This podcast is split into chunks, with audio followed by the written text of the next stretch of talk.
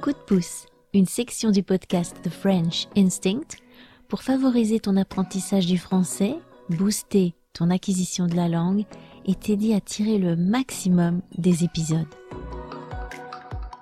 The French Instinct, une émission proposée par Cathy Bouvet. Bonjour à tous, j'espère que vous allez bien. La semaine dernière, je vous ai parlé de la rentrée et je suis tellement heureuse d'avoir une fois de plus pu choisir de faire l'école buissonnière parce qu'on a eu des journées estivales et on est allé à la plage dans la baie du Mont-Saint-Michel. L'avantage d'aller dans la baie, c'est que l'eau est peu profonde et donc chaude. Et côté normand, il y a une grande plage de sable. Euh, alors que, je vous l'avais déjà dit dans l'épisode 5, vivre entre terre et mer, consacré à la baie du Mont-Saint-Michel côté breton, eh bien, euh, côté breton, on n'a que des grandes étendues de vases et juste des toutes petites plages de sable où on peut se baigner qu'à marée haute, puisqu'à marée basse, la mer se retire à des kilomètres. Si vous m'avez suivi sur Instagram ces derniers jours, vous avez pu voir quelques photos et vidéos que j'ai partagées avec vous, puisque oui, je suis allée à la plage me mettre les doigts de pied en éventail et buller. Ça fait du bien de buller de temps en temps. Euh, je vous avais parlé de ce verbe dans le premier épisode du podcast, le verbe buller c'est ne rien faire, se mettre les doigts de pied en éventail et déconnecter. Aujourd'hui, dans ce coup de pouce, je vais revenir sur le thème de la mer. Je vous ai parlé de la baie du Mont-Saint-Michel, donc dans l'épisode 5, vous pouvez le réécouter, mais c'est surtout euh, sur l'épisode 13 que je voulais revenir aujourd'hui. L'épisode intitulé C'est pas la mer à boire pour vous aider à revoir des expressions et du vocabulaire, mais aussi pour revenir sur cette analogie que j'avais fait entre la mer et les langues, entre le fait de partir à l'assaut de la mer et à l'assaut des langues.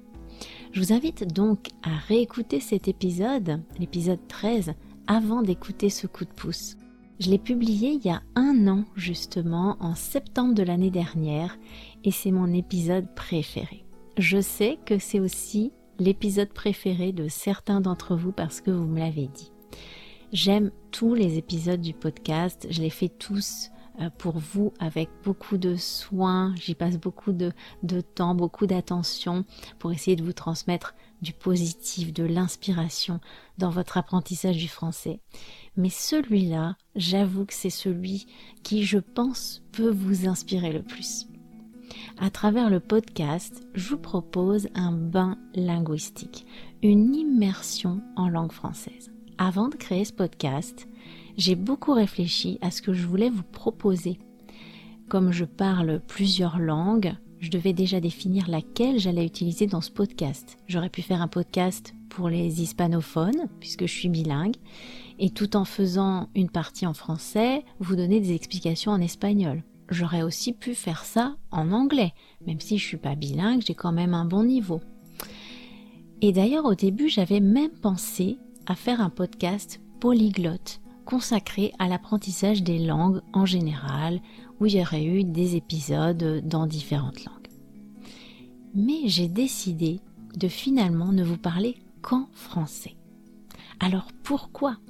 Eh bien tout simplement parce que l'immersion, le bain linguistique dont je vous parlais dans l'épisode euh, C'est pas la mer à boire, eh bien il est essentiel. S'immerger dans la langue, c'est la meilleure façon de s'imprégner de cette langue et de progresser. Vous immerger dans le français, ça va être la meilleure façon de progresser en français. Il faut se jeter à l'eau et ne pas avoir peur de se mouiller. Oui, au début c'est compliqué, vous comprenez pas tout, mais en réécoutant les épisodes plusieurs fois et en utilisant la transcription, vous allez à chaque écoute progresser un peu plus. Quand j'apprends une langue et que je veux progresser dans cette langue, j'essaie le plus tôt possible de me passer de la traduction. Bien sûr, au début, euh, ça peut vraiment faire gagner du temps d'avoir des explications dans notre langue ou dans une autre langue qu'on connaît, mais on doit rapidement essayer de s'en passer et de larguer les amarres, de prendre le large pour profiter au maximum de ce bain linguistique et ne plus passer systématiquement par la traduction et les explications dans notre langue. Si pour apprendre le français vous passez plus de temps à consommer du contenu en anglais ou bien dans votre langue maternelle qu'en français, vous n'allez pas progresser de la même façon et vous allez être limité. Euh, vous n'allez pas prendre l'habitude de vraiment penser en français. Pour progresser en italien, par exemple, j'écoute et je lis en italien. Je regarde pas des vidéos, j'écoute pas des podcasts ou je lis pas des supports en anglais ou en français avec des explications sur l'italien. Et c'est ça la grosse différence. Acquérir des connaissances sur la langue qu'on apprend ou acquérir des compétences dans cette langue. On dit tous qu'on n'a pas le temps, alors pour apprendre le français, vous devriez justement utiliser votre temps à bon escient et ne pas le perdre à acquérir des connaissances qui vont peut-être pas vous servir, mais au contraire l'utiliser pour développer de vraies compétences. Et ça, ça passe par l'immersion. Il y a autre chose qui fait peur et dont j'avais parlé dans l'épisode 13, c'est d'échouer, un terme qui nous vient de la marine. Un bateau échoué sur le rivage, c'est un bateau qui a fait naufrage, qui après une tempête se retrouve sur le rivage. Le bateau s'échoue et nous on a peur d'échouer, de ne pas y arriver. On a peur de l'échec. Échouer à un examen, bien sûr, c'est possible, personne n'est à l'abri de ça.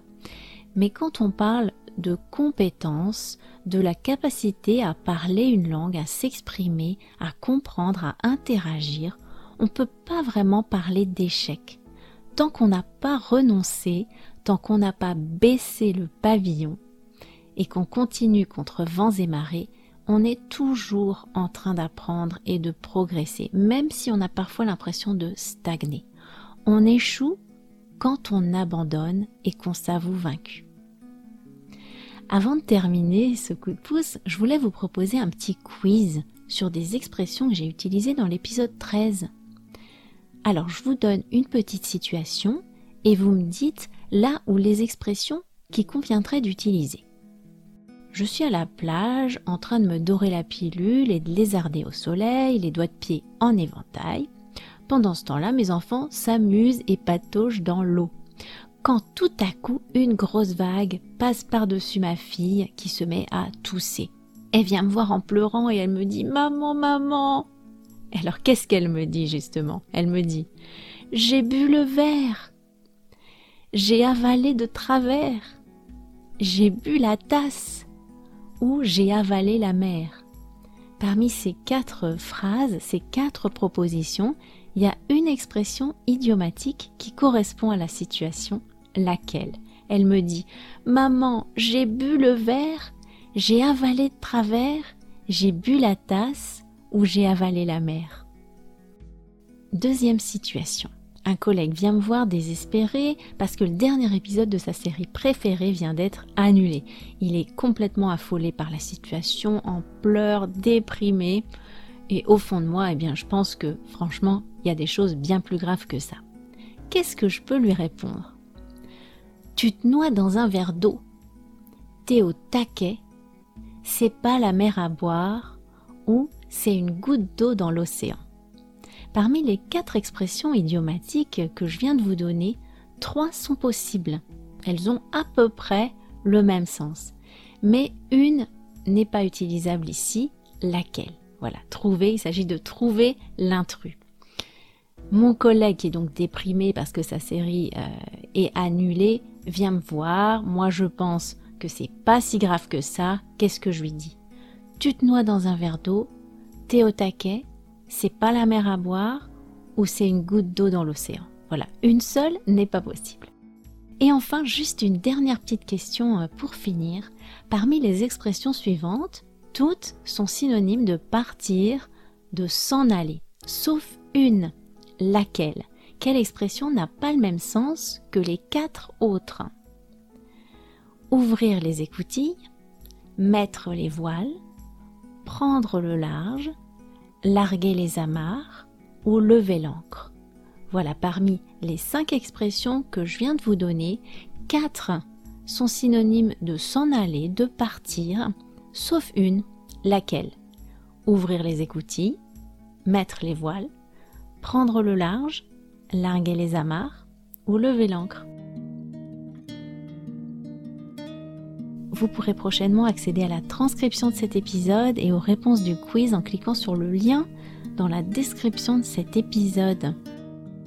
Je vous rappelle que pour soutenir mon travail de création, eh bien vous pouvez euh, faire un don ou me donner un petit pourboire si vous préférez, c'est la même chose. Euh, je vous laisse le lien également dans la description du podcast. Je vous dis à très très vite pour un prochain épisode de The French Instinct. Portez-vous bien, à plus